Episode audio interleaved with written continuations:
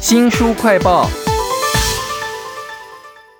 人生啊是经验的总和，是什么样有智慧的人会这样讲呢？另外一句话呢，也是他讲的，要在死之前呢、要把钱花完哈、这两个概念有没有冲突呢？那我想到的是，我自己工作很疲劳，一直很想要辞职，可是又不敢辞哈。我觉得我应该要看这本书，叫做《别把你的钱留到死》哈。懂得花钱是最好的投资了。请到的是远流出版三部的资深编辑严宇安，宇安你好。主持人好，各位听众朋友好。啊，这本书啊，好吸引我，它有好几个角度，它什么都可以算得出来，不管是钱财怎么算，你的幸福的感觉，你什么时候应该留遗产，甚至连退休，他几乎都是用算的算出来的耶。对，因为作者哦，他其实是一位金融业的投资专家嘛，然后所以他就是用一个把人生最佳化的角度，然后来告诉你说要怎么把人生过好。那有哪一些例子是算出来的？可以给我们介绍一下？，对，例如说，呃，他会告诉你说，假设你死后留下了多少遗产，那这个换算成你生命中的时光的话，等于浪费了多少钱？那书中是以呃美元为例子啊，这里为了方便听众朋友理解，那我直接 用新台币来讲，作者算给你看哦。今天假设你六十五岁的时候除了一千万退休，那你可能活到八十五岁就过世了。那你去世之后，你留下的存款。假设有两百万好了，那这两百万，如果你的日薪是两千块的话，那等于说，诶，这两百万你都没有享用到，那这可能是你工作了一千天，快要三年，哇，对，才赚得到的钱，那就等于，诶，你留下这些钱，代表你这快要三年其实都是在做白工这样子。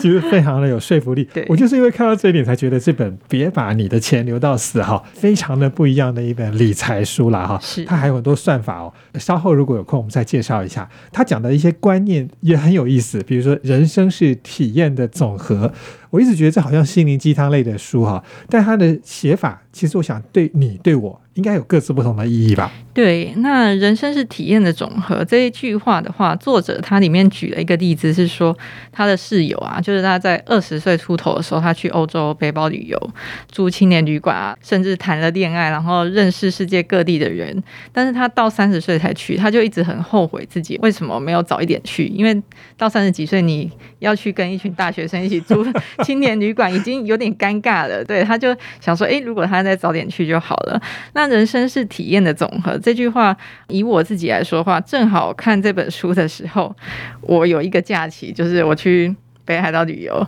嗯、我们可以想象说，诶，台湾人如果想去日本旅游的话，大家通常想做的事情应该是会去药妆店采购嘛，然后或者是看看有什么，诶，因为日币汇率正好，然后看看有什么比较便宜的品牌在那边买了，把它订回来台湾，就觉得自己很赚这样子。但我这次去日本旅游，我是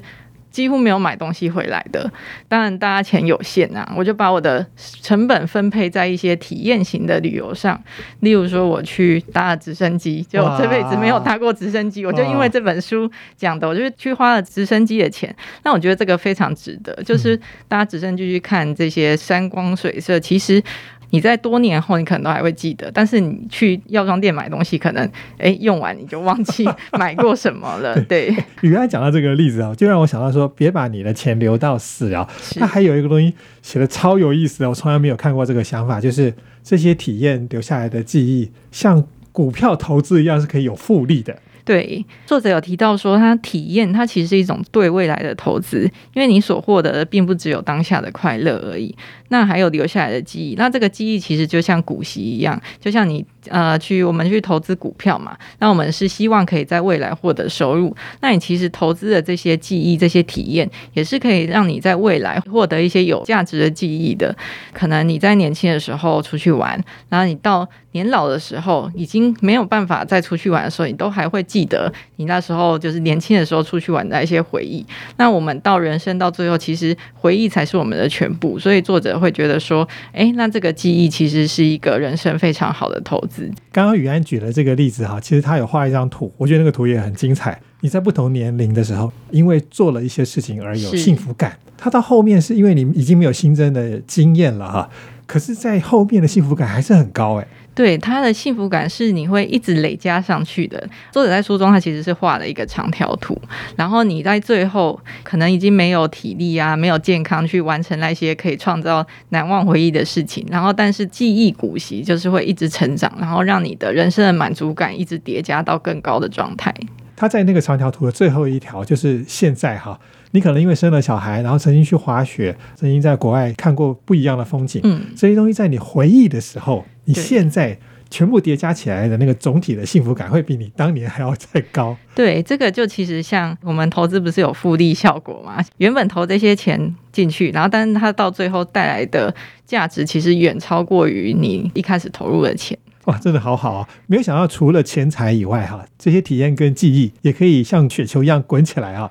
别把你的钱留到死哈。那我想要介绍这个作者，因为呢，他一直在讲说花钱去体验比较重要啦，所以我看到他自己的背景就有一点质疑。他是人生胜利组哦，因为他念的是电机，而且又是一个对冲基金的经理人，那一定赚了很多大钱嘛。他常常周游世界的目的呢，是他自己个人的兴趣，就是桥牌比赛哈。他讲说什么别把钱留到死，或者死前财产归零，你会觉得有点说服力有一点不够啊。书里面其实有提到哦，他作者他其实是从一个银行最低阶的迎宾专员，就是等于客人一进来就帮他端水的那种开始做起。那他虽然念的是电机，但是呃，念电机的人要跨到金融产业，其实也是要从零开始，所以等于我们也可以将他视为是一个白手起家的富豪。那尤其他是一个非裔的，他在书上有提到说，他其实他妈妈那一辈他是过得蛮蛮辛苦的。对，但正因为如此，我觉得他提出这些概念，是因为他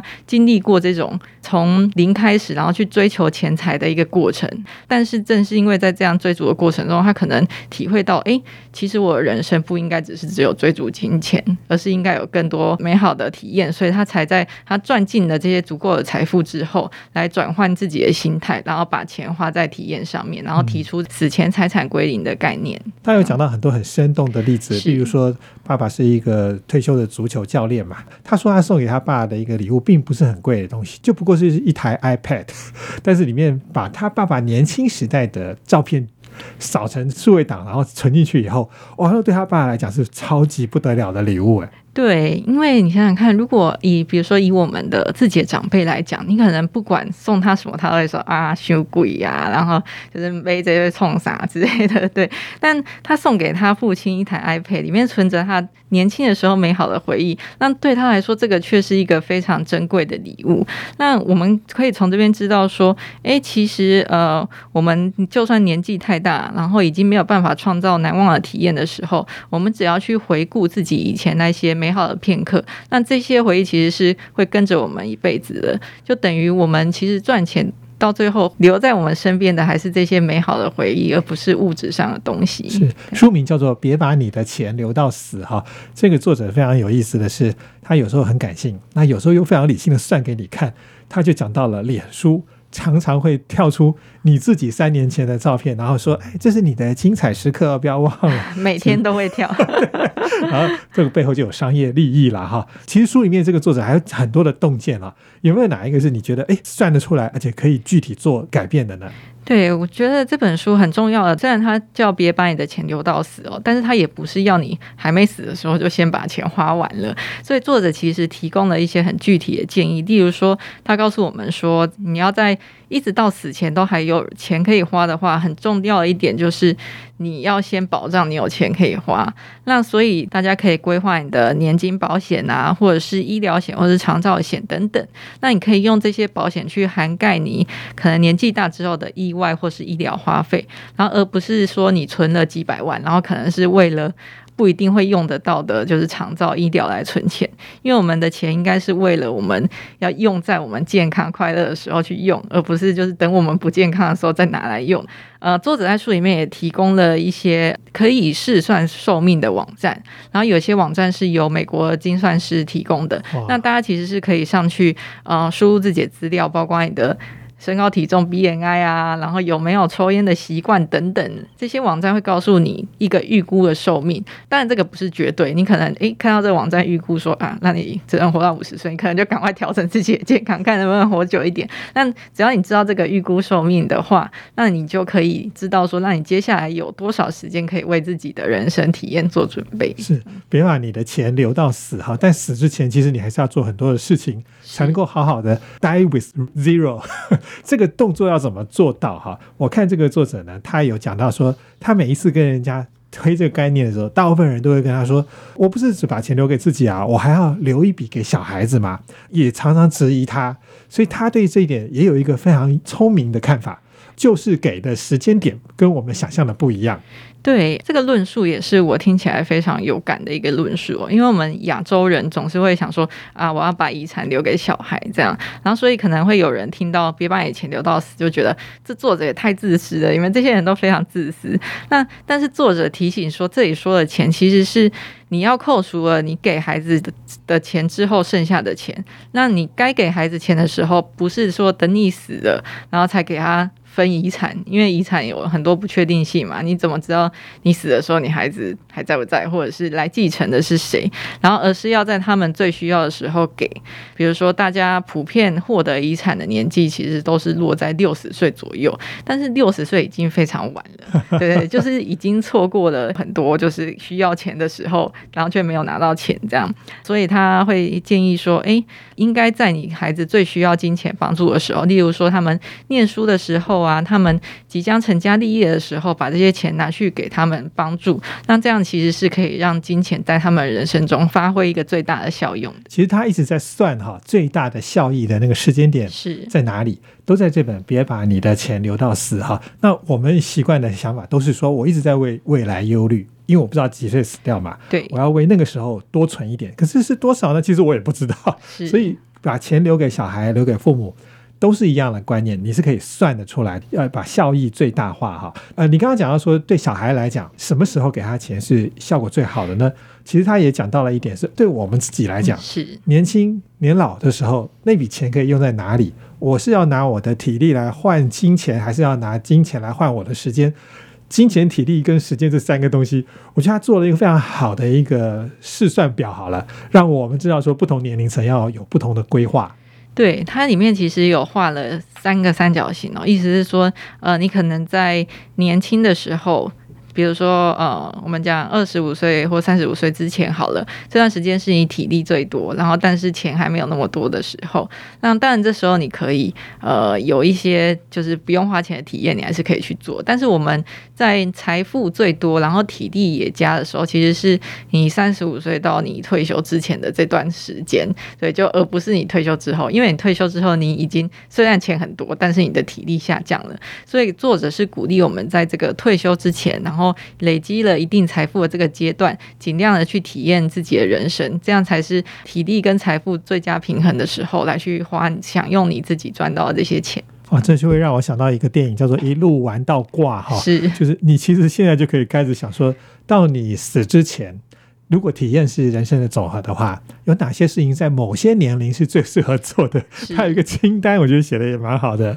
对，那作者他提到说，呃，你到底要怎么安排自己人生才不会留下遗憾呢？他是告诉我们说，你可以做一个人生时段的清单，例如说，你从现在你的年纪开始，然后画一条。到你死亡年纪的线，那我们大概预估可能八十五岁好了。然后你以五到十年为一个单位，例如说三十岁到四十岁啊，四十岁到五十岁。然后想想你自己人生中有哪些一定要做的事情，例如说有人可能说，诶，我这一辈子一定要去北欧看一次极光。那你不可能就是到八十岁才去看极光，对那你势必要把这个选项放在你觉得你可控制，然后健康又 OK 的时间。那又或者是说，哎，你有孩子，你可能想说，那我要带我的小孩去迪士尼乐园，去东京迪士尼乐园玩一次。那你也不可能等到你的小孩大了之后，他们出社会的时候才带着他们去嘛。只要你列出这个人生时段的清单，你会发现，其实有很多事情你必须要在某个时间去做，才是。最好的，也才是做得到的，是那样是可以帮助我们去规划自己接下来的生活。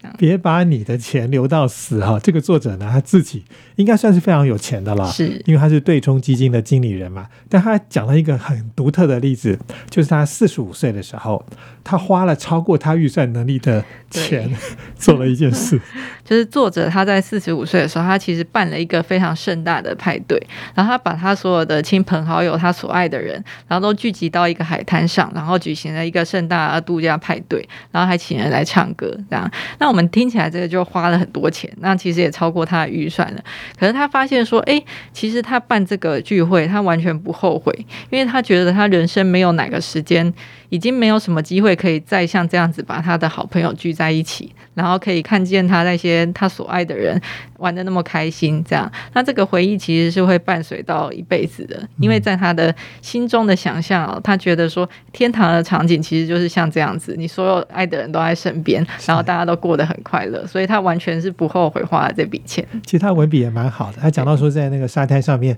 搂着自己亲爱的人，然后跳舞，在办完派对的那段日子里，常常就不小心有个什么事情就触发他当时快乐想的回到当。时的回忆，哇，那个记忆古稀又跑出来了。是就在 这本《别把你的钱留到死》啊，我看的是非常有感触啊，也想到说，哎，我应该要改变一下我目前的做法了啊。非常谢谢远流出版三部的资深编辑严宇安为我们介绍这本书《别把你的钱留到死》，谢谢您。谢谢主持人，谢谢各位听众朋友。也请记得帮我们新书快报按个赞、分享以及留言哦。希望我们的节目每一集都给你带来很多愉快的回忆哦，也可以成为记忆古稀啊。我是周翔，下次再会。